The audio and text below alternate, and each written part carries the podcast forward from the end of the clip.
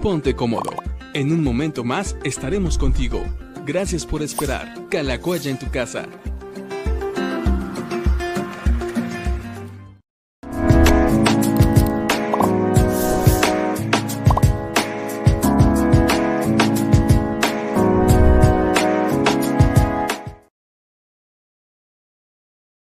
Saludos amigos desde Calacuaya en tu casa, en este programa número 158 de Diálogos con el Pastor. Nos da gusto eh, poder hoy saludarlos y verlos. Ya veo que hay varios comentarios por aquí. Tenemos a Katy Oruga, tenemos a Elizabeth Muñoz, tenemos también a Uciel Israel, a Olivia, Omar, Rosa, Lucy, Victoria, Eric Olarte, ya tiene rato que no escribía. Este, sí, gracias por estarnos escuchando y leyendo más bien escuchando y viendo por aquí. Eh, les, damos un, les mandamos un saludo muy grande. Y bueno, pues empezamos con el programa del día de hoy. Saludamos a todos aquellos que nos están escuchando también en Spotify, que sé que son algunos que les gusta ahí eh, nada más estarnos escuchando. Entonces, saludos para todos ustedes. Y hoy tenemos un programa interesante. Yo sé que las dudas de hoy van a estar interesantes, van a estar buenas, van a estar divertidas. Mónica, mira, desde Quito, en Ecuador, nos está saludando. Qué buena onda que hasta Ecuador nos, eh, nos pueden escuchar. Entonces, em, ya tenemos por aquí también listo al pastor Gilberto, que yo sé que ha tenido también un día eh, atareado, siempre, como cada semana, un día lleno de actividades. Y bueno, pues platícanos cómo estás hoy, ¿bien? Bien, bien, gracias a Dios, corriendo y, listos para iniciar con mucho gusto. Siempre, siempre nos da mucha alegría poder estar con toda la gente y poderles saludar y platicar y tener estos minutos que a veces nos pasan como agua, pero ya listos. Listos, sí. Bueno, pues para que no se nos sigan yendo como agua, vamos a orar para iniciar. Señor, te damos las gracias porque yo sé que tú estás con nosotros durante este tiempo.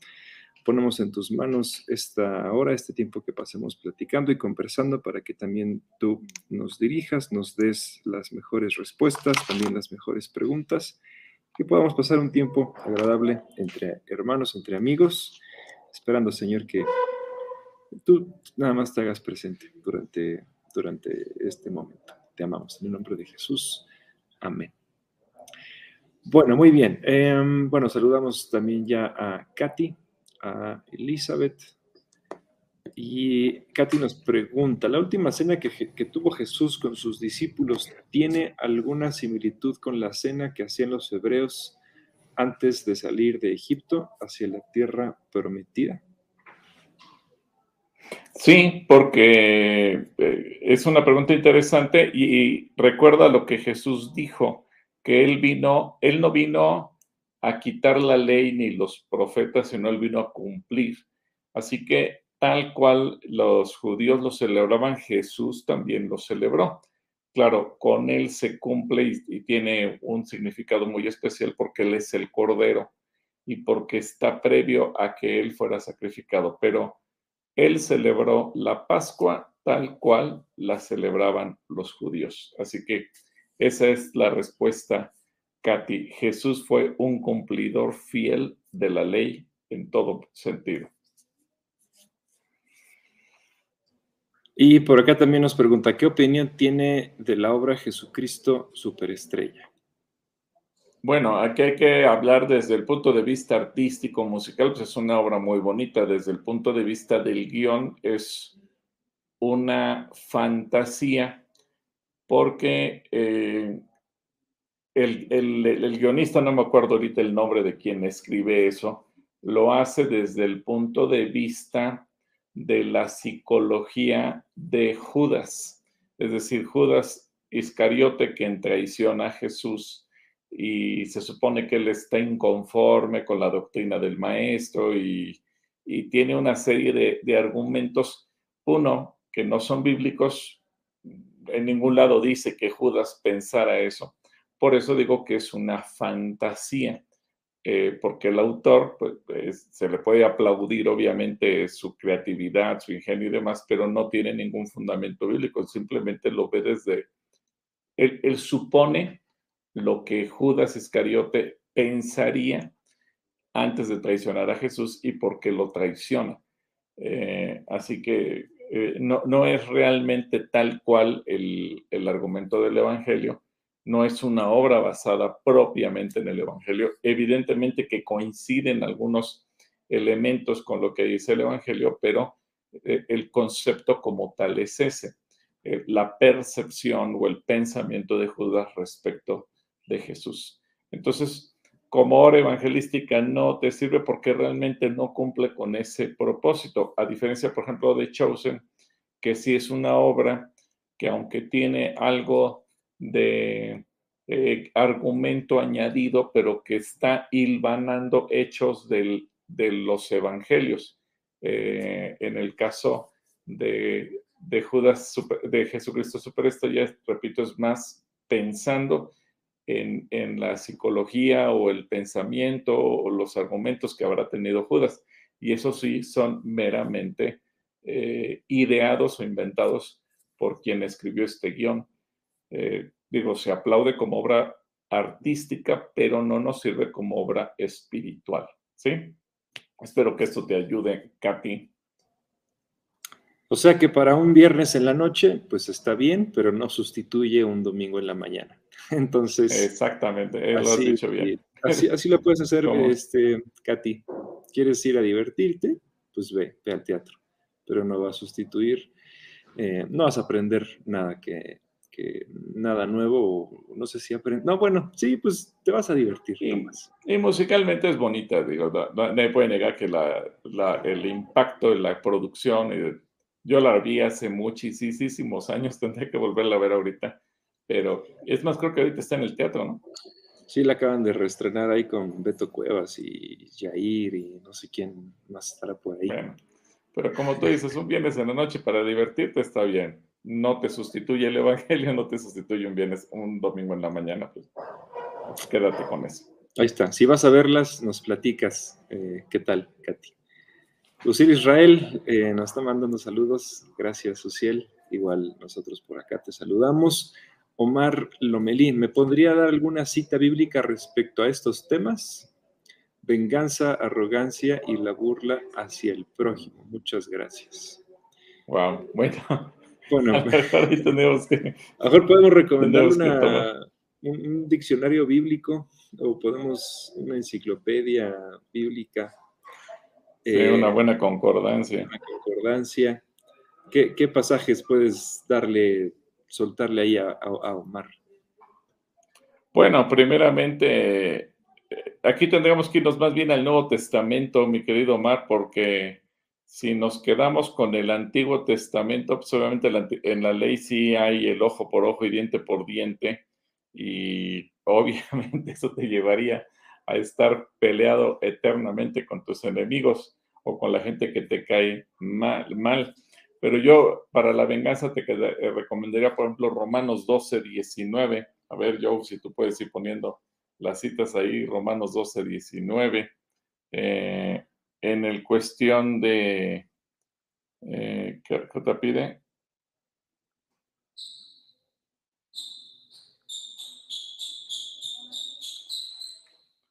En, en, cuestión de la arrogancia, bueno, pues hay muchos versículos que hablan, pues quizás el Salmo 10, 4, que habla de la, que la, la arrogancia o la altivez está ligada a la maldad eh, el Salmo 1 que habla de la burla eh, hacia el prójimo y que obviamente el Salmo 1 dice que es bienaventurado el varón que nunca se dedica a burlarse de la gente. Yo creo que con esas tres citas bíblicas, eh, Romanos 12, 19, el, el, Salmo 10, 4 para hablar de la arrogancia y el, y el Salmo 1 para hablar de la burla hacia el prójimo.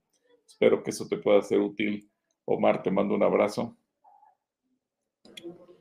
Bueno, ahí están, Omar, eh, Romanos 12, 19, Salmo 10, 1 y Salmo 1. Esos, esos te pueden servir para los temas que estás preguntando. Saludos. Olivia Álvarez nos dice, buenas tardes, tengo dos preguntas.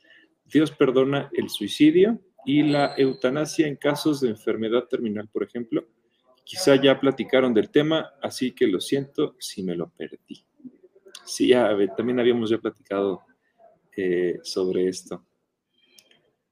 Bueno, eh, en realidad la muerte, cualquiera que sea sus formas, el asesinato, el suicidio o la eutanasia, es un pecado grave porque el único que tiene derecho a decidir sobre la vida es Dios mismo. Por eso la Biblia hace énfasis primero que no podemos quitarle la vida a ningún ser humano, incluyéndonos nosotros. Es decir, yo no puedo quitarle la vida a nadie, ni siquiera a mí mismo, porque los seres humanos estamos hechos a imagen y semejanza de Dios. Dos, porque el, quitar la vida quizás es el el mayor de los pecados que pueda haber, por cuanto estamos tomando el lugar de Dios. Eh, el quitarle la vida a una persona, incluyéndonos nosotros, y decido hoy quitarme la vida, es tomar una decisión que solamente le corresponde a Dios. Y en cierta forma, fíjate lo profundo que es esto, es como decirle a Dios, hazte a un lado, quien se va a sentar en tu trono a decidir soy yo.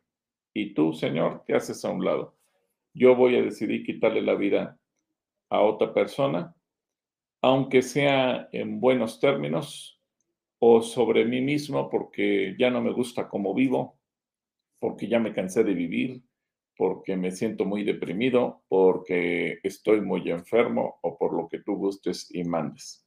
Yo creo que esto es algo que solamente Dios puede decidir y por lo tanto nosotros no podemos eh, optar por quitar la vida. Y la Biblia es muy clara. Obviamente, la pregunta que tú haces sobre el suicidio, una persona que se suicida, evidentemente, bajo ninguna circunstancia tiene después oportunidad de pedirle perdón a Dios porque su último acto, su última decisión fue quitarse la vida. Eh, entiendo que a lo mejor hay momentos en los que la persona no era dueña de sus decisiones, como cuando hay una enfermedad mental, un desequilibrio. Eh, hay gente que luego le falla la química cerebral y, eso hace que, que, sus decisiones no las esté tomando en conciencia.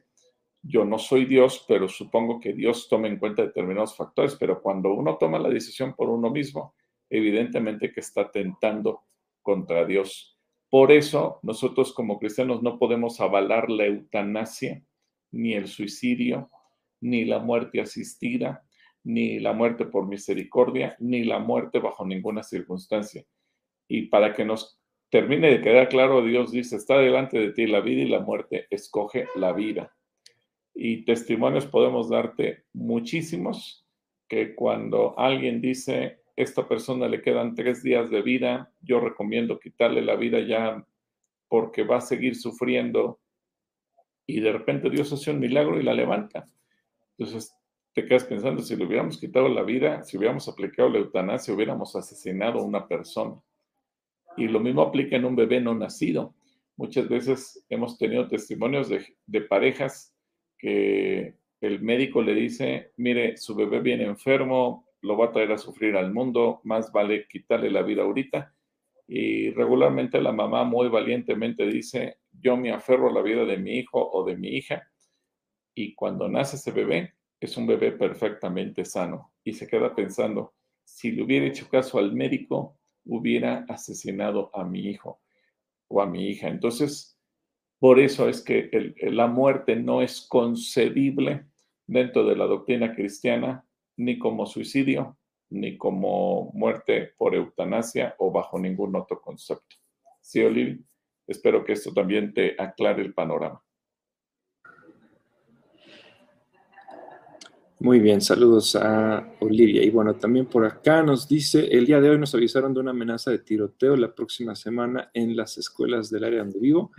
Pido a Dios que toque el corazón de la persona que la hizo y nadie salga lastimado nos sumamos a tu oración, Olivia. Omar nos dice, ¿por qué han relacionado a María Magdalena con Jesucristo como pareja?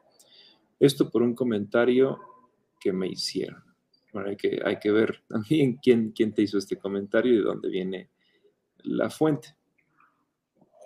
Pues realmente es gente, es gente que quiere justificar el pecado y que entonces le busca tres pies al gato sabiendo que tiene cuatro y que entonces no acepta que Jesús como hombre tuvo relación sana con sus discípulos, hayan sido varones o hayan sido mujeres, y que Jesucristo no venía a relacionarse con nadie en el terreno sentimental, de pareja, sexual, ni nada.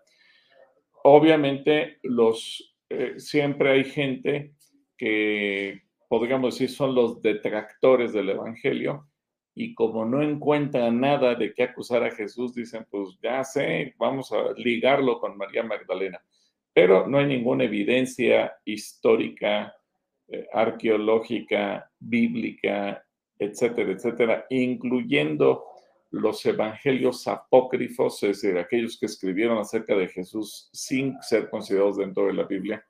Eh, no hay nada que hable de eso. Esos más bien son inventos de alguien con la mente sucia, así que Omar no les hagas caso. Y bueno, cuidado también con quién te andas juntando, Omar. Eh, Rosa dice que está en espera de la transmisión. Saludos. Por acá también está saludando. Lucy López nos dice: ¿El hijo pródigo vuelve o el pastor va por la oveja perdida? Yo creo que ambos. Eh, todos tenemos una historia que contar, Lucy. Cada uno de nosotros tiene una historia distinta y todos tenemos también distintas formas en las cuales llegamos. Ninguna es eh, absoluta y formas de llegar, formas de regresar, formas de encontrar. Hay, hay muchas. ¿Qué opinas tú al respecto? ¿El hijo, el hijo pródigo regresa o, el, o el pastor va y busca? Sí, efectivamente suceden las dos cosas y de hecho Jesús enseña los dos formatos, por decirlo de alguna manera, de restauración. Jesús enseña acerca del hijo pródigo, que es el que se va y de repente le cae el 20 y dice, ¿qué estoy haciendo? Volveré con mi padre y regresa. Jesús enseña. Y Jesús también enseña acerca de la oveja que se perdió y que se fue y, en cada uno de los evangelios te das cuenta que también enseña que las ovejas se pierden por diferentes causas. Así que eh, las dos son válidas, los dos, desde luego que aplican, y aplicándolo o entendiéndolo en la vida diaria. Eh, yo entendía, por ejemplo, una persona eh, que es un recién convertido, un nuevo creyente, alguien que está conociendo apenas a Jesús, tiene el riesgo de irse porque es una ovejita que no entiende el camino y que el pastor tiene que ir y rescatar y salvar, etcétera, y buscar. Pero, por ejemplo, imagínate a alguien como yo, que a lo mejor tiene treinta y pico de años en el Evangelio y se va. Eh, ahí más bien es un acto de rebeldía como hijo, que sí el pastor puede ir a buscar y demás, pero creo que es ahí más donde aplica el concepto del hijo que vuelve, al que le cae el 20 y dice, ¿qué estoy haciendo? ¿Por qué? Porque ya pasó por un proceso de madurez, de crecimiento, ya probó la gracia, etc. Eh, y entonces esa persona, desde luego que en algún momento le cae el 20. De hecho, yo he sido testigo de muchos que con mucho crecimiento espiritual se alejaron de Cristo por la razón que tú gustes y mandes, y al paso del tiempo uno a uno han ido volviendo arrepentidos. Para mí ese es el ejemplo del hijo pródigo que vuelve. Porque cuando una persona que ya tiene muchos conocimientos lo va a buscar el pastor, la pastora, eh, los hermanos de la iglesia, sus amigos, sus familiares, quien sea, a todos va a mandar a volar. ¿Por qué? Porque el conocimiento que tiene dice, no, es que ya lo sé todo, es que ustedes ya quién son para decirme algo. Ahí no nos queda más que orar y que sea el hijo pródigo que vuelva arrepentido al Señor. Así que aplican las dos. Y como dice Joe, hay muchas y múltiples formas en que el Señor nos rescata. Muy bien, saludos Lucy. Victoria eh, Luna dice saludos desde Villa de las Flores en Coacalco. Me decía tarde y gracias por este espacio para platicar con ustedes. Eric Olarte nos dice aquí dispuesto, buenas tardes querido pastor, aquí dispuesto a escuchar y aprender. Un saludo desde Acapulco. Bueno, Un pues saludo al buen Eric. Te manda saludos Eric, eh, Jazmín, Saldívar. Anhelamos regresar a Calacuaya, pero me gustaría esperar a que mis hijos estén vacunados, sobre todo porque vamos en transporte público. De acuerdo, completamente. De acuerdo, Jazmín, muy bien, buena decisión. Diana Bernal, bendecida tarde, pastor y yo, gracias por su paciencia, enseñanzas, saludos. Y nos manda una manita así. Es un gusto. saludos, eh, Diana. Eneida Aranda, también por acá. Corina ML, nos manda saludos.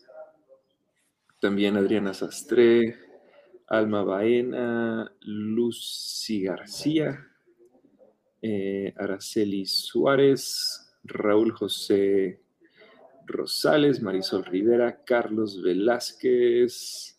Buenas tardes, saludos para usted, Pastor Gilberto, y para yo. Gracias, Carlos. También te mandamos saludos. Marisol Rivera, otra vez. Ah, bueno, Marisol, hace ratito vino a saludarnos. Déjenme, por acá tengo la... Aquí está. El pastor se fue. No, no se quedó a saludarte, Marisol, pero... Mira, por acá está. Hoy vino a, vino a conocer eh, Calacuaya y también fuimos a Casa Asistencia a pasar un ratito ahí con los niños. Y bueno, esto fue antes de que ella se fuera de regreso a casa. Entonces le mandamos saludos a Marisol y gracias porque viniste a saludarnos, Marisol. Te mandamos muchos saludos. Sí, un saludo, Marisol. Lástima que ya no te vi a mi regreso. Pero te mando un abrazo con mucho cariño. Ah, Leticia Rangel dice, saludando Elisheva, abuelita Leti y mamá Leti desde Querétaro. Saludos hasta Querétaro a Elisheva y a las dos Letis. Ofelia Palomino, también, Mónica desde Quito, Ecuador, ya habíamos saludado, Toño López, a Javier MR, dice, les mandé unos correos como dos semanas atrás, no sé si los recibieron. Ah, no sé. Voy a... ¿A qué correo les habrá enviado? Javier MR. Pues si nos, nos los envías, Javier, con mucho gusto trataremos de responderte. Claro que sí, Javier. Em, sí, los puedes mandar para poder leerlos, Adriana. nos echamos un clavado en el spam a ver si aparecen por ah, ahí. Ah, tal vez están en el spam. Adriana Sastre dice, excelente enseñanza de esta mañana con Clarita y la hermana Olivia, gracias por todo el amor para nosotros. Gracias, Adriana. Otoño nos dice, tengo una pregunta. Abrir el CCC es importante, pero pronostican más rebotes el próximo año. Supongo que aún así seguirá abierto. Bueno, ahí, ahí platicamos el domingo con un par de médicos que estuvieron por acá y nos recomendaron que además de la vacuna del COVID también es importante aplicarse la de la influenza para no dejar ningún, ninguna puerta abierta, ningún hueco por donde se pueda meter ellos nos comentaron lo mismo, que el riesgo puede ser que en temporada de frío eh, la gente que no se ha vacunado o bien de COVID o bien de la influenza pudiera adquirir alguna de las dos enfermedades. Y ellos nos decían que lo que está esperando el sector médico es que la población se aplique tanto la vacuna contra COVID como la vacuna contra la influenza. Yo sé que digamos que son muchas vacunas, sí, pero son virus diferentes por lo tanto, nosotros necesitamos aplicar la protección de manera global para en contra de una y en contra de la otra. Y también la buena noticia nos decían que el sector salud se prepara para tener las vacunas contra la influenza para toda la población. Así es que tendremos que tratar de vacunarnos todos para estar completamente protegidos tanto contra una enfermedad como contra la otra. Al final de cuentas, hay enfermedades que son cíclicas, que son de temporada, que son por la estación, por el frío, etcétera. Y creo que pues ahora tendremos que aprender a vivir con esto y en la medida en que la población vaya eh, vacunándose, también eso, creo que ayer salió esa noticia, que en la medida que la población avance en las vacunas, se disminuyen los riesgos de rebrotes y y se calcula que los rebrotes serán tan fuertes como falte población por vacunarse. Es decir, si falta un 20%, en México somos 130 millones de habitantes, si falta el, 30%, el 20%, estamos hablando de 26 millones. Es decir, todavía el riesgo poblacional de adquirir la enfermedad es altísimo. Por lo tanto, se recomienda que haya más vacunas. Espero, otoño, que estemos todos listos, preparados con estas vacunas. Y para los que todavía eh, pues no puedan venir o deseen quedarse en casa, vamos a seguir eh, transmitiendo en Calacuaya en tu casa. Entonces, por eso no sé. Claro que sí. Pero sí ya está pronosticado. Otoño. Perdón, amistad y amor. El pastor Jahan nos manda saludos y dice, ya tenía rato que no participaba. Pregunta, ¿los cristianos debemos de donar al morir órganos vitales? Es, tal vez, es aprobado por Dios también. Ah, bueno, justamente hablamos de esto el, martes pasado, ¿te acuerdas? Sí, el martes lo dijimos. Nos hicieron el martes, sí. Sí, decíamos eh, que realmente el, órganos podemos donar en vida o en muerte o al morir. Nosotros podemos dejarlo estipulado. Es una de las formas en que podemos transmitir vida porque el Señor nos enseña que también podemos dar vida y que ya desde tiempo de, del Nuevo Testamento, Pablo, por ejemplo, en Gálatas, hace alusión a ello, que si los Gálatas se hubieran podido, se hubieran sacado los ojos y se los hubieran donado a Pablo para que él hubiera recuperado la vista. Así que eh, Jesús mismo nos enseña el principio de dar vida. Y cuántas veces nos enteramos que por una persona que al momento de morir, sus órganos siguen funcionando al 100% y los puede donar y con los órganos que donó, varias personas cobran o recuperan la salud y obviamente reciben vida. Así que adelante, es un tema que tratamos en mucho tiempo, hay otros principios que debemos de tomar en cuenta, pero en esencia, en dos minutos te puedo decir, sí, es una forma válida de transmitir vida. Un saludo, mi querido Yahan, hasta Culiacán. Espero que ya esté haciendo calorcito y que disfrutes una buena tarde. Pues que nos mande tantito calorcito, Yahan. Ah, por acá Eric Olarte nos dice, Pastor querido, ¿el clima en Jerusalén a qué ciudad de las que tenemos en México se parece más? Pues tú qué opinas de lo, tú, has, estado, en Jerusalén varias veces y también dependiendo la época del año. Pues es que depende la época, es muy extremosa, demasiado extremosa. En verano 40 grados centígrados y en invierno temperaturas menos cero. Yo la em, compararía un poco, tal vez, ¿sabes con quién? Con Monterrey. Sí, estaba pensando en Monterrey. Estaba pensando en Monterrey. Es, es muy extremoso o tal vez Chihuahua, porque por ejemplo Jerusalén no cada año, pero sí con frecuencia llega a nevar. Entonces, eh, Jerusalén puede verse tapizado de nieve todo totalmente blanco, pero también en Jerusalén en tiempos de verano puedes caminar y te derrites porque se alcanza los 40 grados de temperatura y entonces se vuelve muy complicado caminar en la ciudad de Jerusalén. Y Jerusalén que básicamente lo tienes que recorrer caminando porque, bueno, sobre todo cuando uno va en el plan de estudio bíblico, pues a lo mejor el camión te puede llevar de un punto a otro, pero ahí te bajas y a caminar. Entonces, literalmente te falta el aire. Es una ciudad de más o menos 700 metros de altitud sobre el nivel del mar, pero el calor en verano pega en extremo. Raras veces tiene, bueno, sí tiene obviamente tiempos de, templado y fresco, etcétera, como en la Ciudad de México, por ejemplo, pero yo creo que puede estar en los extremos Jerusalén. Sí, es extremosa, pero bueno, cuando tengas la oportunidad, Eric, de ir, nos puedes dar eh, tu opinión. Hace tiempo no les escribía, lo siento, hola chamaquitos y chamaquitas, niños y niñas, viejos y piojas.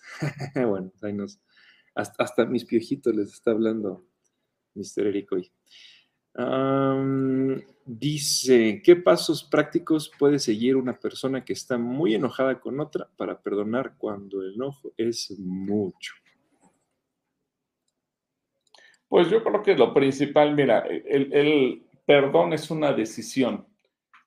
Tú decides perdonar, yo decido perdonar, cada uno de nosotros tenemos que tomar la decisión. Jesucristo nos enseña en la oración que tenemos que aprender a perdonar. Pero entiendo que muchas veces el enojo, la ira, el sentimiento, la herida y todo lo que traemos en el corazón nos impide otorgar el perdón.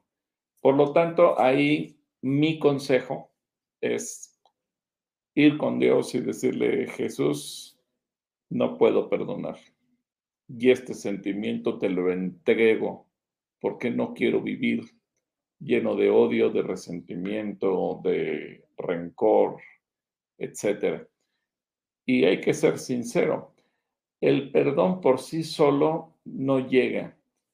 Porque si yo no tomo la decisión de perdonar y estoy esperando un día a ver si siento perdonar, ese día nunca va a llegar. Pero ahí Satanás nos va a ganar ventaja porque el odio, en lugar de irse eh, aplacando con el tiempo, se va fortaleciendo y puede llegar el momento en que se convierte en algo enfermizo y nos pueda eh, llevar a la locura.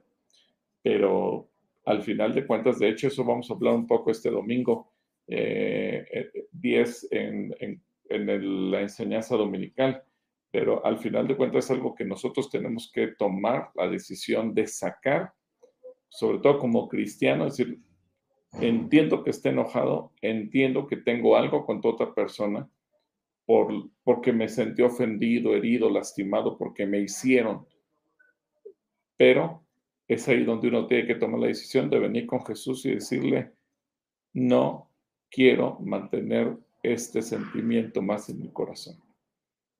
De hecho, hay testimonios muy interesantes de perdón, pero esos testimonios son cuando uno decide sacarlo. Y repito, porque el, el perdón es una decisión. Un saludo, Eric.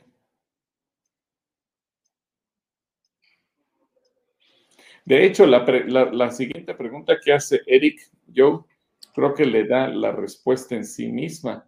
Solita se responde, dice, si una persona está muy enojada con otra y muere sin haber perdonado, ¿se pierde? Sí. Y eso lo enseña Jesús cuando habla de la parábola de los dos deudores, por ejemplo, y él habla como el odio, la falta de perdón es como una cárcel, es como entregarse uno mismo a los verdugos. Y, el reclamo del Señor es, si yo te perdoné, tú tenías que haber perdonado. Y el negarnos a otorgar el perdón, dice que al final será el lloro y el crujir de dientes para el que no otorgó el perdón y el perdón que se le había otorgado se le retira. E, e, esa enseñanza, sobre todo porque viene de Jesús, no es una enseñanza extraída de una interpretación del libro de los salmos o de la ley o de algún profeta, o, no, es una enseñanza que Jesús da. Y, y fíjate al extremo que llega Jesús. El siervo que ya había sido perdonado, ya disfrutaba de la libertad y el perdón, al no otorgar el perdón, se le retira el perdón y entonces es echado fuera al crujir de dientes. Es exactamente lo que tú estás planteando. Una persona enojada sin perdonar se pierde. Sí, no porque lo digamos nosotros, sino porque Jesucristo así lo establece en el Evangelio. Y, y sabes una cosa, para mí lo más dramático es entender cuando Jesús dice algo y te quedas pensando, y quien lo dijo es la máxima autoridad que podía haber hablado del tema. Así que lo que Jesús dice es inapelable. Así es. Así que un saludo, mi querido Eric. Saludos, Eric. Armando Arredondo también por acá nos saludan. Elizabeth perdón por la demora, ya llegué. ¿Cómo, Elizabeth? Estamos esperando. Qué bueno que ya llegaste, Elizabeth. Lucy García, pastor, una pregunta. ¿Qué Biblia me recomendaría para mi hijo de 16 y mi hija de 14? Ya tenemos descargada la Biblia anual de SSC. ¿Será necesario comprarlos? ¿O comprarlas más bien? Yo creo que Biblias nunca hay suficientes, ¿no? ¿Cuántas Biblias tienes tú? ya perdí la cuenta. yo creo que eh, una Biblia bonita para que le compres a tus hijos impresa siempre va a ser buena, desde luego, porque muchas veces en la comunión personal, cuando estás eh, a solas con Dios y no quieres depender del celular ni te quieres distraer, a lo mejor abres tu Biblia y empiezas a leerla, pues eso, como dice yo, nunca sobra una Biblia, entonces cómprale, puede ser una NTV, una TLA, una nueva traducción viviente, una traducción en lenguaje actual, una nueva versión internacional.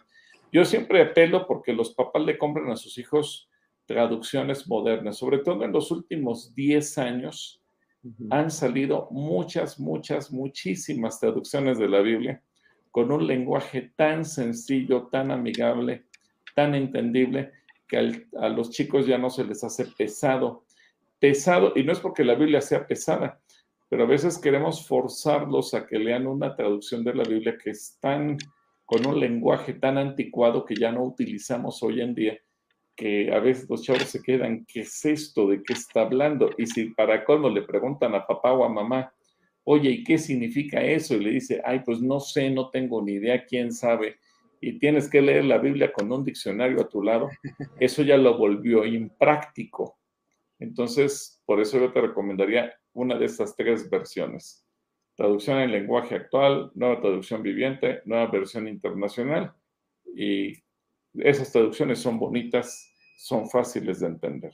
y también hay, hay Biblias ya, eh, digo, yo aquí no tengo, pero en la librería hay algunas, por ejemplo, está la Biblia para la chica, ¿no? Y la Biblia es color rosa y tiene motivos como de mariposas y tiene la silueta de una mujer corriendo una, un adolescente, este, y las páginas son color rosas y tienen algunas anotaciones que son especialmente para las mujeres, para los, eh, los chicos, para tu hijo en este caso hay, hay Biblias estilo cómic, hay unas Biblias este, con algunas anotaciones igual en otros temas, con distintos colores, azules, verdes, con algunas páginas especiales entre, entre una y otra. Hay Biblias con anotaciones, hay Biblias que simplemente son eh, la Biblia y ya no traen ningún otro contenido adicional.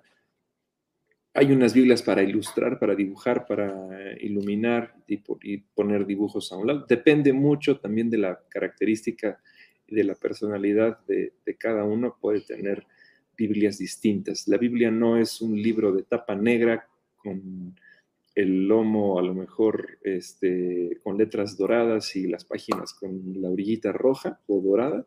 La Biblia puede ser un libro delgadito, puede ser muy grueso.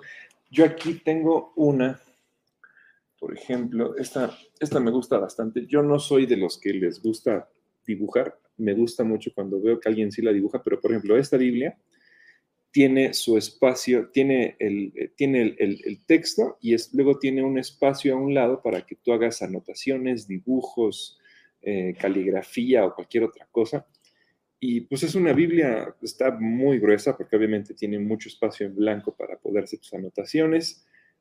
y trae algunos comentarios de algunos pastores que también me, me, me gusta leerlos y me gusta de repente por ejemplo, aquí viene una página sobre las enseñanzas en medio de las parábolas y vienen algunas parábolas y las enseñanzas que podemos tener, el estilo de las enseñanzas que también Jesús da según el ejemplo que él da, el lugar del honor, cómo eh, podemos ver eh, cuál es el mejor lugar, por ejemplo, de una mesa o de una reunión.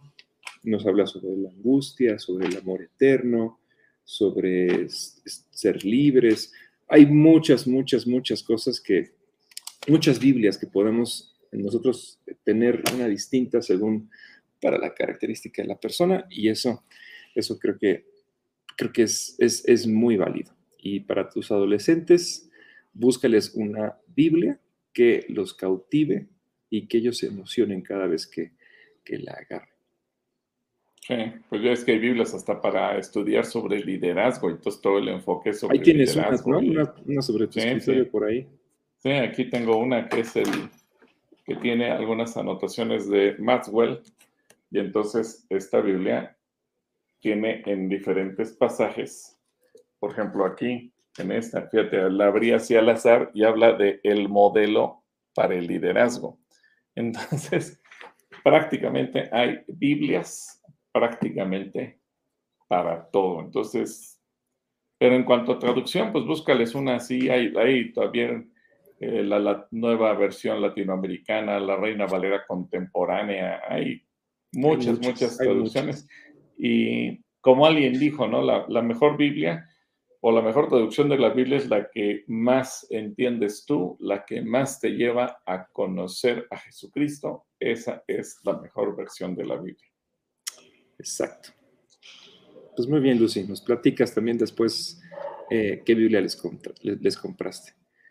Eh, De hecho, yo, hay una Biblia, hay una Biblia para niños que voy a ver si la puedo tener aquí para el martes.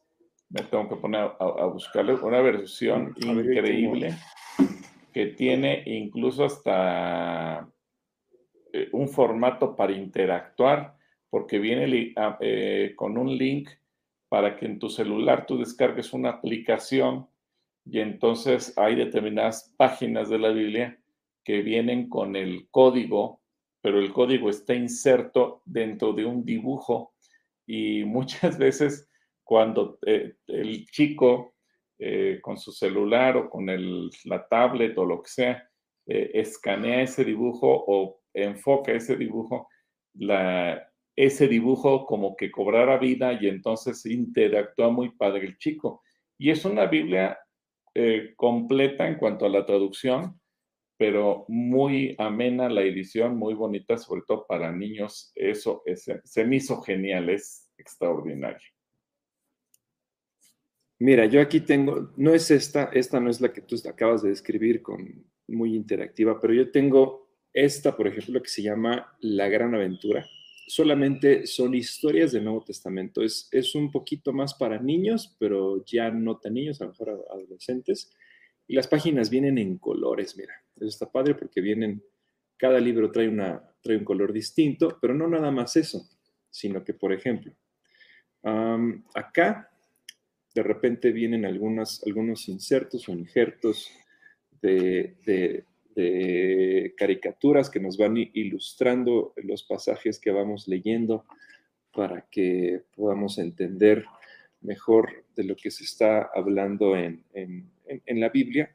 Y eso también ayuda mucho a la imaginación y a comprender y entender, este, pues, está, cómo, cómo, se van narrando los hechos y las historias. Entonces está muy padre que el mismo pasaje, los mismos textos están contados en forma de historia y vienen y vienen, vienen con sus dibujitos, y vienen colores, y viene, es un, es un libro no muy grueso y también está padre porque se puede leer muy fácil. Entonces, vienen algunas historias del Antiguo Testamento y todo el Nuevo Testamento. Entonces está, interesante. Puedes encontrar opciones, hay un montón, hay muchas opciones y seguro hay una que le va a gustar a tus hijos.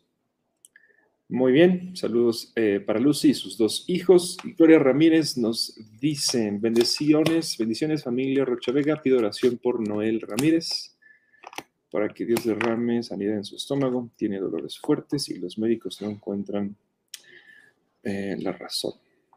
Oramos por Noel. Rana Sauria nos dice, hola pastor y yo, bonita tarde. El martes les preguntaba que tuve la oportunidad de conseguir un trabajo, sin embargo, me ha quitado todo mi tiempo. Acá está. No he tenido el tiempo de continuar con mi aprendizaje y apuntes de la palabra. Estaré siendo muy egoísta si oro por un nuevo trabajo. Mm, Pues a ver, ¿qué Yo opinas? más bien te recomendaría ahorita ordenarte, disciplinarte, sobre Sí. todo porque si vienes de un tiempo sin trabajo y de repente ya lo tienes, eh, no desprecies la bendición que Dios te ha dado. Este trabajo yo creo que es una bendición. Ahora simplemente es cuestión que tú acomodes tus tiempos, te vayas disciplinando, te vayas ordenando. Como decimos los mexicanos, deja que las aguas tomen su nivel. De repente una nueva actividad seguramente te vino a descompensar. Y no es que el trabajo sea malo, porque en cualquier trabajo donde tú entres te va a absorber tiempo. Más bien es reasumir eh, tu disciplina y ver cómo te empiezas a organizar de nuevo. Antes de pensar en un cambio de trabajo, en despreciar lo que tienes, yo te recomienda, te recomiendo pon orden en tu propia vida, en tus actividades y adelante. Dale gracias a Dios por el trabajo que te dio. Y vamos a orar por ti, Rana Sauria. Sí, yo también pienso, pienso lo mismo. La, decisión o lo más sabio acá no, no, es, no es buscar otro. Por ejemplo, hay mucha gente que, que de repente encuentra trabajos donde tiene que ir el domingo y no lo acepta o renuncia porque tiene que ir el domingo. Eh, yo creo que si te dan un día de descanso, cualquiera que este sea, ese día dedícaselo a tu familia, dedícaselo a Dios y, y, disfruta el trabajo. Porque creo que a veces como cristianos nos hace falta eh, la madurez para saber dedicarle a Dios el tiempo y si nos bendice con un trabajo, pues dar testimonio en el trabajo independientemente qué día te toque descansar. Ahí está. Em, ¿Dónde nos quedamos? Ah, sí, Victoria Pérez, eh, Gloria Ramírez nos manda saludos, ambas, gracias, saludos a las dos, Carmen Catalina Esquivel, nos, bueno, te manda saludos. Cirila RJ eh, desde Topeka en Kansas también manda saludos. Saludos.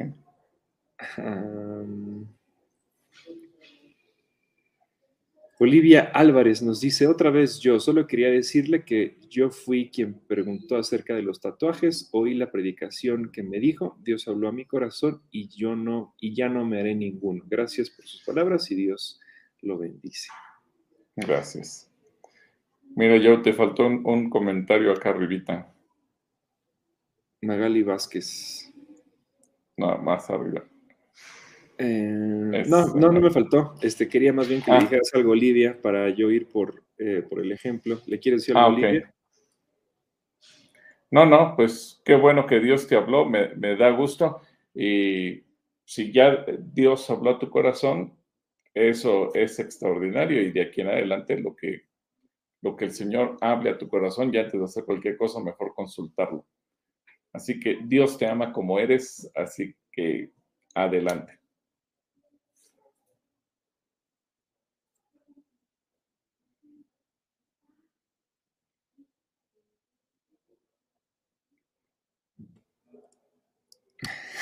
ya no mandaste saludos. Elizabeth Chávez dice, hola, soy Lucas y Pablo. Yo, ¿cuál es tu superhéroe favorito y cómo sigue tu puerquita? Eh, nos dijeron que estaba malita. Bueno, mi superhéroe favorito, miren, acá está. es Spider-Man. Este lo tengo desde hace muchos, muchos, muchos años. Y pues sí, es el que más, más me gusta. Eh, está grande esta, esta figura.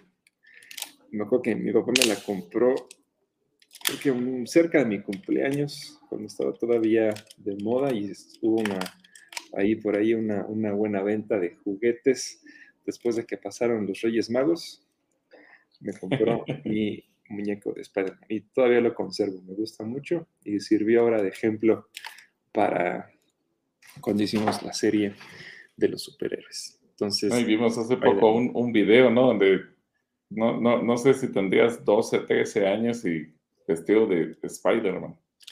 sí, por ahí tenía una máscara que, ya, ya, no, ya no tengo, pero sí, todavía tengo algunas, algunas figuras. Eh, por ahí ven algunas cositas que eh, si algún día vienen a mi oficina pueden encontrar. Parece, es un pequeño museo. y la puerquita, bien, ahí está, comiendo, come y come. Come. Había estado mal de sus ojitos, pero ya está bien, ya tenía un problema que no sé qué, le pasó exactamente, pero le han puesto pomadas y no sé qué tantas cosas, pero gracias a Dios, gracias por preguntar, eh, Lucas y, Pablo, los dos están preguntando. pero le ha hecho buen efecto la, pomada y gracias a Dios parece que ya está de salida del, del problema que tenía en los ojitos. Sí, ya está, ya está mejor. Entonces, saludos a Lucas y a Pablo. Platíquenme ustedes, chicos, ¿cuál es su superhéroe favorito? Platíquenme, muchachos. Miriam Valenzuela, Shalom, Poblito Neria también manda saludos, Moni Ro también por acá manda saludos, Katy Susana, Rubén de Luna, apenitas y llegamos a la transmisión. Bienvenido Rubén, qué bueno que te conectaste. Hola Rubén. Seguimos esperando los mega super descuentos ahora que se viene el buen fin. Abigail Carrillo, eh, le está avisando a Claudia que ya empezó. Amado de Dios, mi nombre es Armando Sariñán. Una pregunta, una pareja que se casa por el catolicismo y luego se convierte a Cristo, ¿es válido su matrimonio? Buena pregunta de Amado de Dios. Bueno, esta pregunta la resolvemos en el curso de matrimonios, así que tómalo. No, no es cierto. Sí se va a dar el curso de matrimonios próximamente, pero eh, lo que ahí manejamos, eh, y esto es de acuerdo a lo que la palabra de Dios también nos enseña, es que Dios es el mismo y cuando una persona, independientemente si es católica, toma en cuenta a Dios para ir a hacer su pacto delante de Él, el concepto que tenía de Dios, aun cuando no lo haya conocido tan profundamente, aunque nunca haya leído la Biblia, aunque no estaba consciente que, Jesucristo es su Señor y su Salvador, el simple hecho de haber tenido el temor de Dios, de decir, antes de vivir juntos como pareja, queremos casarnos. Y en ese concepto, repito, que tienen de Dios, van y le piden su anuencia, su bendición. Desde luego que es válido, nosotros no lo podemos descalificar. Yo sé que mucha gente dice, es que en el catolicismo te casan ante los ídolos y las vírgenes y esto y lo otro. Pero aún en el catolicismo, cuando el sacerdote o cura, como tú le quieras llamar, eh, hace una declaración sobre el matrimonio, dice, los declaro marido y mujer en el nombre del Padre, del Hijo y del Espíritu Santo. Es decir, nunca te casan en el nombre de algún santo o alguna virgen o algún otro personaje. El simple hecho de mencionar a Dios Padre, Dios Hijo y Dios Espíritu Santo es es suficiente. Ellos utilizan, digamos que las palabras que Jesús dice para el bautismo y no está mal para nada. Ahora, si una pareja se casó en, en la iglesia católica solo para poder cumplir el requisito y hacer la fiesta, ah, bueno, entonces cuando llegan a Cristo y ya toman conciencia, sí, yo les recomendaría hacer sus votos bien delante de Dios. Por ejemplo, imagínate un chico que no es creyente y va con el futuro suegro y le, dijo, le dice, oiga, me, me gusta su hija, me quiero casar con ella. Y los suegros le dicen, sí, pero de aquí solamente sale si se casan. ¿Qué hace el chavo? Dice, pues si ese es el requisito, aunque yo no cree nada, pues órale, vamos. Lo que me interesa es la fiesta y, y después la luna de miel. Bueno, lo hizo no porque tenga temor de Dios, no porque haya creído que Dios iba a bendecir su matrimonio, lo hizo porque los suegros le pusieron ese requisito y porque lo que quería era armar la pachanga e irse de vieja de bodas. Pero ahí pues obviamente no hubo ningún concepto de Dios, no se le tomó en cuenta, aunque haya sido dentro de la iglesia y los hayan declarado marido y mujer. Desde luego, eh, para Dios ese matrimonio es Dios no, está en juego, pero yo lo recomiendo no por Dios, sino por uno mismo, porque uno es el que tiene que tomar la conciencia de hacer a Jesucristo el punto principal de mi matrimonio. Creo que esa es la parte clave. ¿Sí? Amado, espero que eso te, bueno, Armando, eso te, te resuelva tu duda. Dios te bendiga. Saludos, eh, Amado.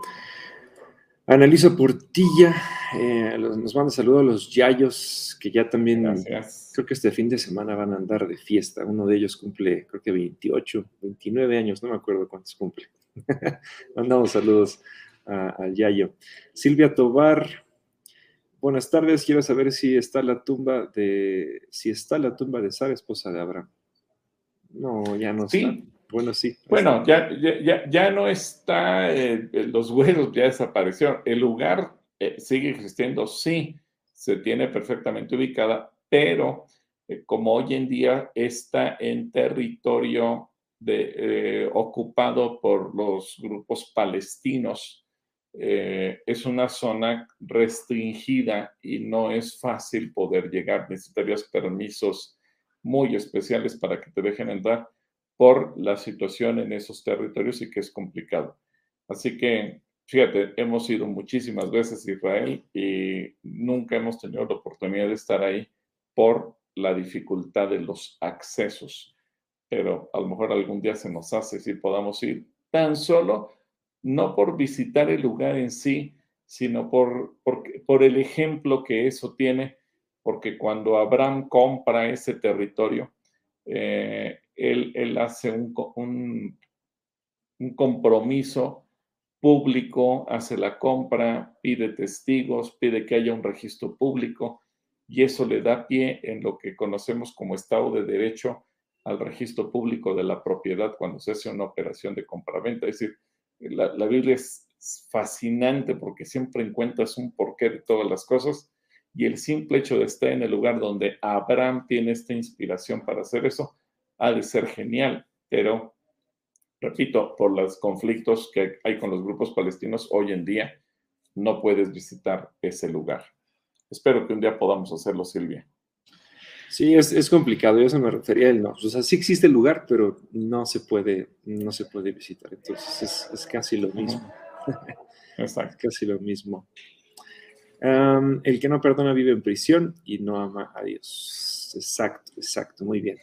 Soy la Morrillo, por acá manda saludos. Blanche Sánchez, Gilberto Díaz, saludos desde la caseta número 2. Saludos, Gil. Esperemos que estés abrigado ahí en el túnel del viento. Magali Vázquez nos dice, hablando de Biblias, hay una Biblia de colores o para pintar y algo escuché que hay un curso en CCC. ¿Podrían decirnos un poco más sobre esto? ¿Tú sabes acerca de ese curso que se dice que por acá se da de Ilustrando la Biblia? Sí, como no es un curso que tú te puedes poner en contacto con Alexa Villarreal. Eh, es una extraordinaria maestra que enseña al respecto y en varias sesiones de, en un par de diálogos, eh, perdón, del último punto, los domingos a las seis y media, nos enseñó qué bonitas ilustraciones estamos haciendo respecto a, los mensajes dominicales, algo extraordinario. Y obviamente no solamente se limitan a los mensajes dominicales, sino que eh, van leyendo la Biblia y aquellos pasajes que les van llamando la atención los van ilustrando, van marcando los, las palabras importantes, los temas clave, la revelación que Dios les dio. Así que eh, si tú entras al, a cursosccc.org.mx, seguramente ahí vas a encontrar el link para que te puedas inscribir al curso de eh, Ilustrando la Biblia y empiezas a participar, Magali, seguramente te va a gustar. Incluso hay familias donde papá, mamá y los hijos están participando y, ahí surge la creatividad, cómo ilustrar lo que Dios me está diciendo. Es increíble, te lo recomiendo. Estoy tratando, estoy tratando por acá encontrar un par de ejemplos. Ah, mira, acá está.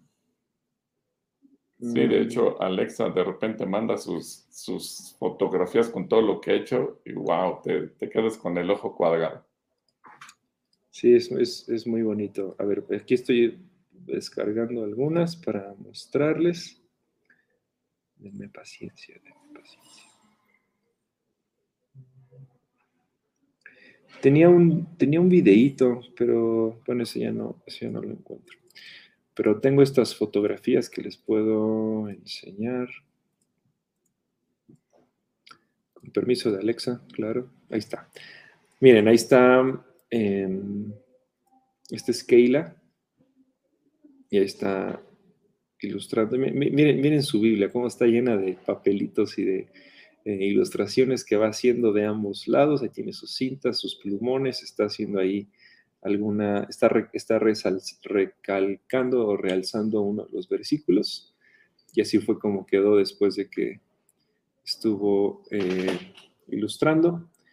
También tiene este otro acerca de Superman, cuando, cuando, cuando hablamos acá de Superman y Moisés, pues acá hizo un pequeño dibujito y bueno, también dibujó ahí la Biblia.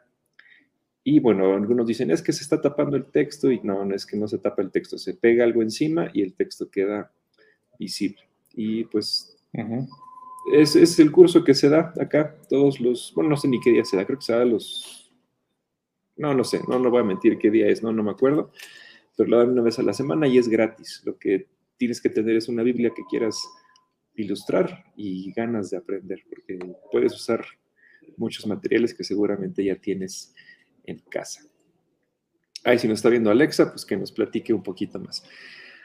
Carmen nos dice, recomienda la, Biblia de ovejitas. Sandra nos pregunta, ¿la iglesia va a pasar por el periodo de la gran tribulación? Sí, sí, sí, va a pasar por la gran tribulación. Y yo sé que hay una posición teológica que dicen que no, pero mira, creo que los periodos de la historia que hemos vivido de persecución desde el siglo I hasta nuestros días nos enseñan que la iglesia de una u de otra manera ha pasado por persecución, por tribulación, por sufrimiento. Eh, cristianos han sido martirizados, asesinados. El mismo libro de Hebreos lo enseña, ¿no? Muchos fueron aserrados, por causa de la fe. Y creo que a la iglesia le espera también eso. De hecho, Jesús lo dice, que si por causa de los escogidos no fueran acortados estos días de la gran tribulación, nadie se salvaría. Lo cual te enseña que la iglesia se pasará por ese periodo. Yo sé, nadie lo deseamos, no es que uno lo quiera, nadie lo deseamos. Pero Jesús dice, que por causa de los escogidos, Dios decidirá acortar ese tiempo para que haya salvos, porque será tan feo que si Dios no acortar ese tiempo, nadie se salvaría. Ya te imaginarás de qué se trata. Pero creo que nos engañamos al decir que no la vamos a pasar y mejor estar preparados para que cuando llegue ese momento sepamos cruzar por esa tribulación.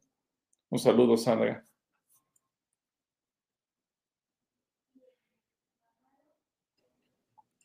Saludos a Sandra. Y Eric nos dice, ¿qué aparato tienes atrás de ti? ¿Es algo para imprimir serigrafía o es un escáner o una agarradera? Es una plancha eh, de sublimación, Eric. Este, sí, ahí la tengo. Hoy, hoy la usé hace ratito y al rato la voy a usar. Estaba caliente y pues la tenía que tener abierta para que se enfríe un poquito. Parte de talleres con causa. Ranasauria, pastor, y la Biblia de los Gedeones internacionales que se regalan en muchos sitios. Ah, pues justamente acá está, mira.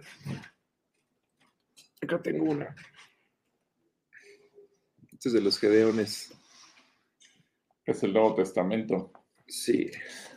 Pues es esa, mira, los, los Gedeones Internacionales es un ministerio muy interesante que se dedica a regalar nuevos testamentos y tienen áreas específicas donde lo distribuyen, ellos lo regalan.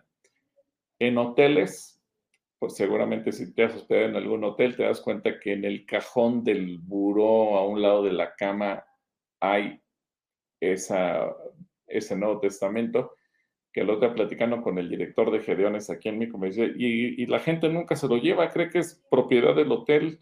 No, no, el Nuevo Testamento es para que te lo lleves. Y yo inclusive le pregunté, bueno, ¿y por qué no le ponen un sello, un papel, una etiqueta, algo que diga este ejemplar es suyo, lléveselo? Porque cuando uno llega a un hotel y ves que tienen libros, pues casi siempre tienen una nota, este libro es propiedad del hotel y pues, lo ves, lo geas y lo dejas. Y la gente cree que la, tal vez el Nuevo Testamento es propiedad del hotel. No, los gedeones lo reparten para que la gente que se hospeda se lo lleve y que sea de su su libro personal. Segundo lugar, lo reparten en hospitales tanto a enfermeros médicos y todo el personal en general de que trabaja en un hospital de cualquier índole, desde el director general o directora general hasta el personal de intendencia, todos los, los quienes están en un hospital. Eh, en tercer lugar, a las Fuerzas Armadas, que pueden ser policía, ejército, marina, eh, Guardia Nacional, llámese como se llame, en cualquier país. Eh, además, también se entrega en reclusorios a, los presos y también se entrega en asilos y en orfanatos. Esos son los lugares donde ellos reparten. También, eh, pues creo que, y, lugares de adicciones, me parece que también es donde se llegan a repartir. Sitios donde hay, hay gente con alguna adicción y que están internados, también entran dentro de este grupo. Así que ellos la reparten, es la Reina Valera 1960 y tienen edición blanca o color del uniforme del ejército o de otros colores, simplemente para que le llegue a la gente, creo que de pasta azul y otras pastas, para, para que la gente pueda tener acceso a la palabra de Dios. Es una forma de evangelizar regalando un Nuevo Testamento por costos y como es un libro regalado, no te dan la Biblia completa, es decir, no viene el Antiguo Testamento, solo el Nuevo Testamento porque lo que ellos pretenden es que te genere la curiosidad y cuando la gente empieza a leer, en automático buscará leer la Biblia completa, pero porque es un, lo que se busca es una herramienta de evangelismo utilizando el Nuevo Testamento. Pero si no me equivoco, Joe, ahí el que tú tienes es Reina Valera 60, ¿no? Sí, es, digo, no, es, no tiene nada de malo, pero para mí, dentro de esas cositas, a mí me gustaría que fuera pues una versión más actual. Sí, esta es, eh, esta es Reina Valera 60. El otro día la estaba ojeando y el, digo, no, no he visto lo que dice aquí enfrente, pero según lo que yo pude leer, sí es la, sí, es Reina Valera 60. Justamente. Reina Valera 60. Acá está. Mm, Reina, acá está. Valera 60. Porque tiene, la, última revisión fue, digo, ya ustedes le pudieron haber puesto la contemporánea porque tiene del 2012, la última revisión, 2014, pero sigue siendo la, la versión 60. Bueno, pues saludos a Ranasauria. Laura Anguiano también por acá nos está saludando. Silvia Tobar. Eh, Clara Rocha, una propuesta sería sacar una edición del CCC donde Eric la ilustrara. Ahora, tiene chamba, Eric. tienes chamba. Eh, Luxmi Hurri, ¿qué se le puede decir a una persona que dice que Dios no ayuda? Pues darle testimonio. A veces eh, estamos tan ensimismados en nuestros problemas que perdemos de dimensión lo que Dios está haciendo. Y creo que los testimonios son un buen principio para que la gente entienda. Porque mira, tú le puedes llevar a la Biblia y, obviamente acuérdate que la palabra es la que produce la fe en nosotros. Pero cuando una persona está cerrada y se aferra a decir, es que no es cierto, Dios no ayuda, Dios no responde oración, yo por eso no creo en la palabra, los testimonios ayudan mucho. Eh, y es ahí donde escuchar cómo Dios ayudó, bendijo, sanó, cambió, etcétera, etcétera. Eso indudablemente que abre el corazón y hace que la gente diga, wow, yo quiero también eso. Así que pues, es parte de lo que tú tienes que compartirle a cualquier persona en ese sentido.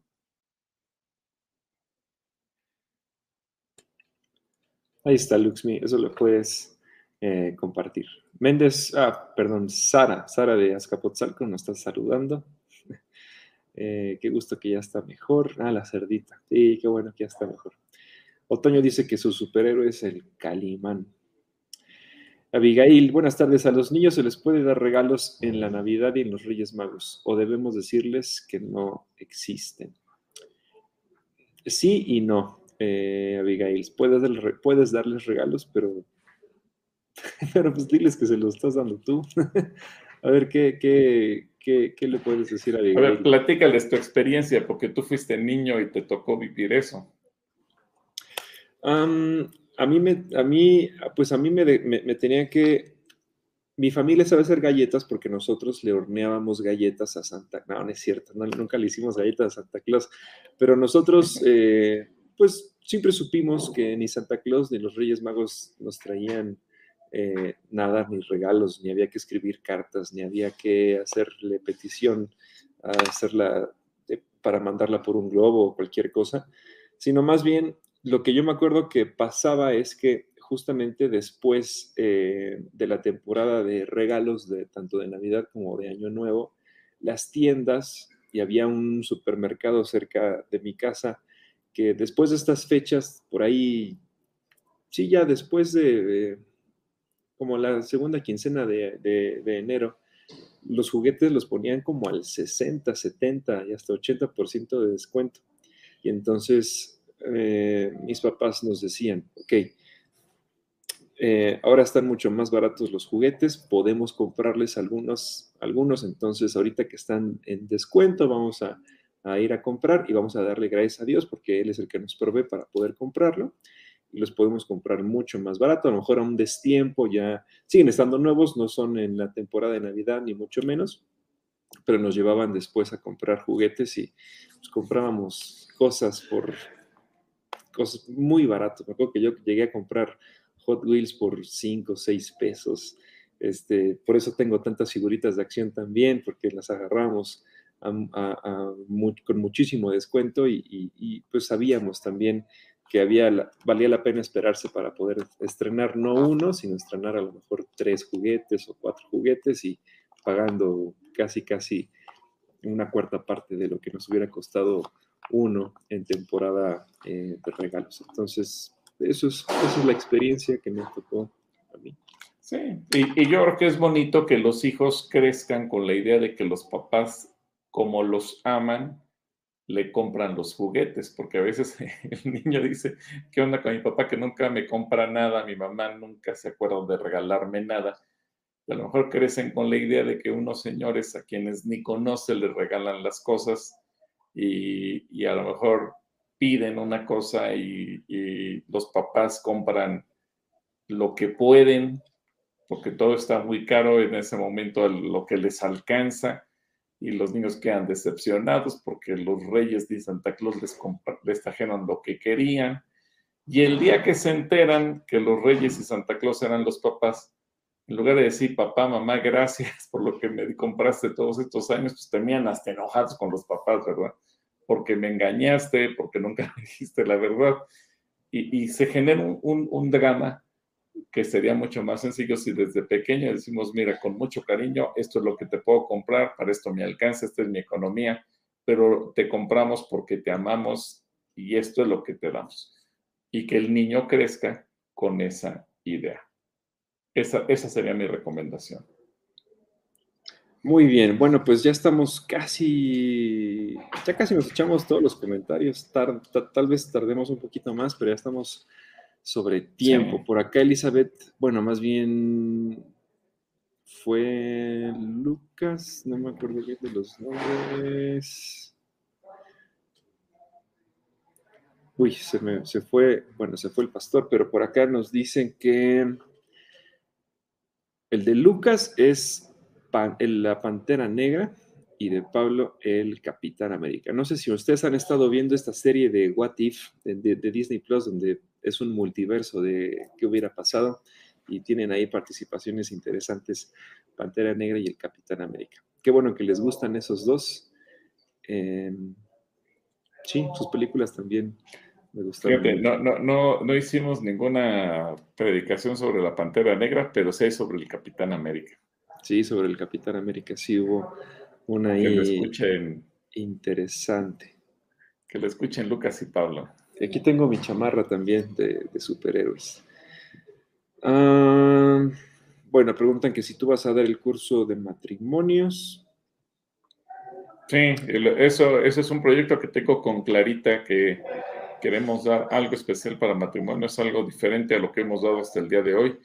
Y en cierta manera lo había habíamos detenido porque yo estaba metido en otros proyectos, pero ahorita ya estoy libre de eso y ya quedé con clarita que lo vamos a empezar a trabajar. Súper. Bueno, creo que el de Ilustrando la Biblia es los sábados a las 10 de la mañana. Ah, ya pusieron Ah, el, el sí, día y la hora. Ok, gracias. Marisol dice que tiene que regresar a ver las Biblias. Olga. Fíjense, sí y tienes que sí. regresar, Marisol, porque incluso tenemos el Museo de la Biblia y mucha gente no lo sabe.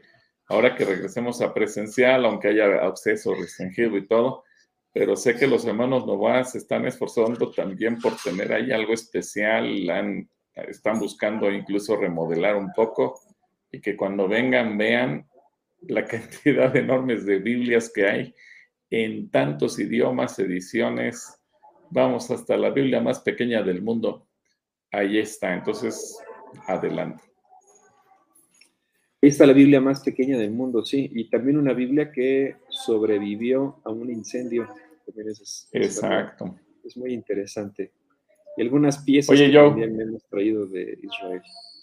Que de hecho es la segunda Biblia más pequeña del mundo, porque la primera, ¿te acuerdas? La última vez que fuimos a Israel al Museo del Libro y vimos la Biblia, en la tecnología del- de una nano, nano Nanotecnología. la nanotecnología, exactamente. Ahí sí, eh, en la punta de un alfiler cabe toda la Biblia. Eso es increíble, pero bueno, hay que verlo. hay que verlo. Hay que verlo para creerlo. Ah, mira, por acá nos dice, cuando los maestros nos vacunamos, estuvieron regalando las Biblias en los Gedeones al salir de la biblioteca Vasconcelos. Eso está bueno. Ah, qué padre, eso es bonito.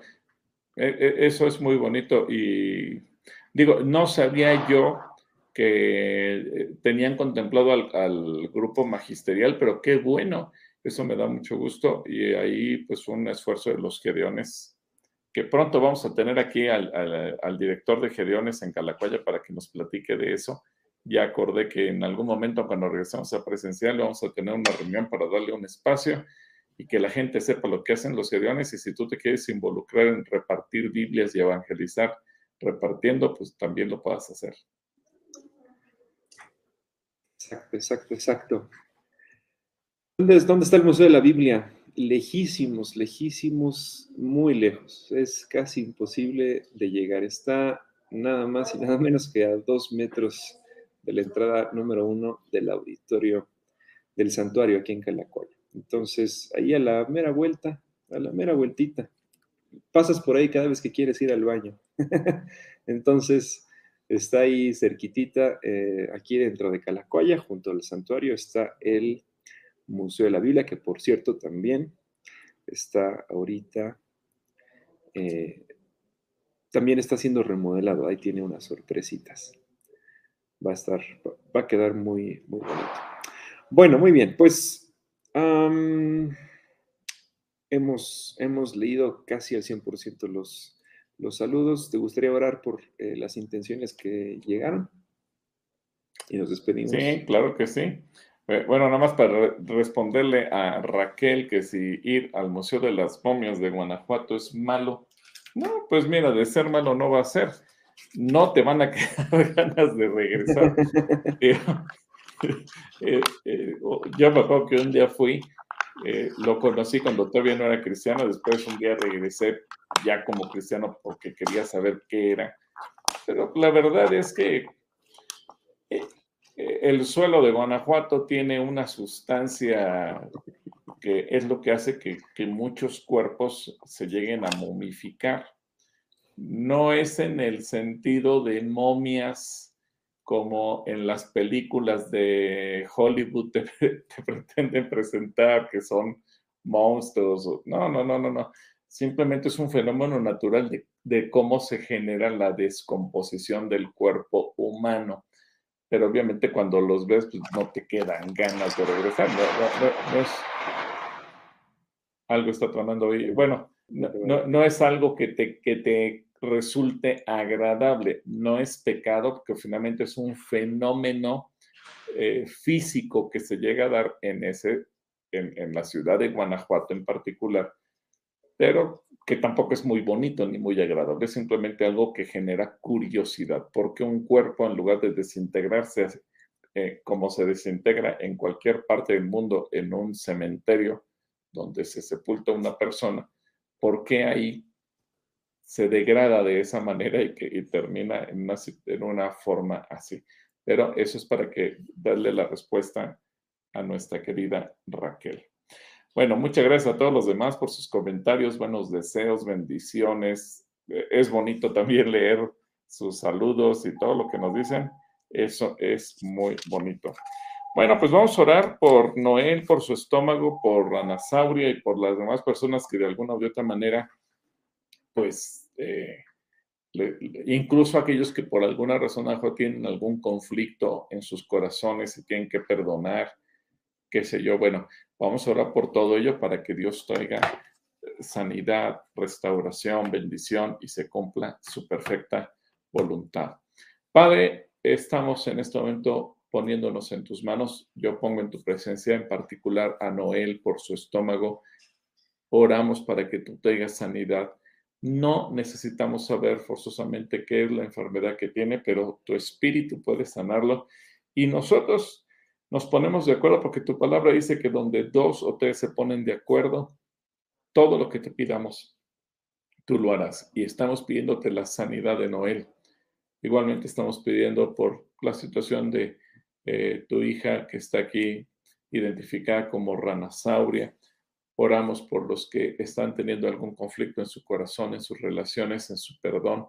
Dios, haz la obra.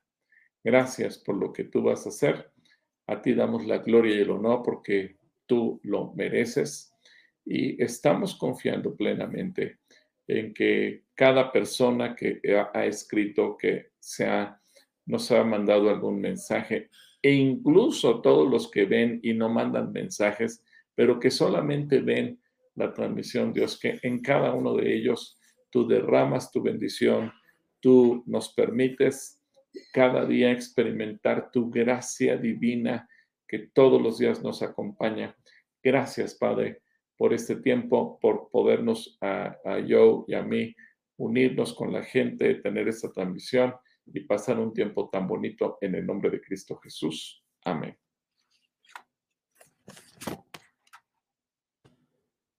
Amén. Bueno, pues ahí está, Raquel. Y también, eh, ya le contestaste, pero nos dice también algo de What Ya, ya llamé y lo que se escuchó fueron unos cohetes que están tronando aquí los, los vecinos de, de las oficinas. O sea, atrás de la calle, que no sé, no sé ni cómo se llama esta calle.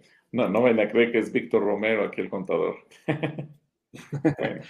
bueno, muy bien. Nos vemos entonces el domingo en el último punto.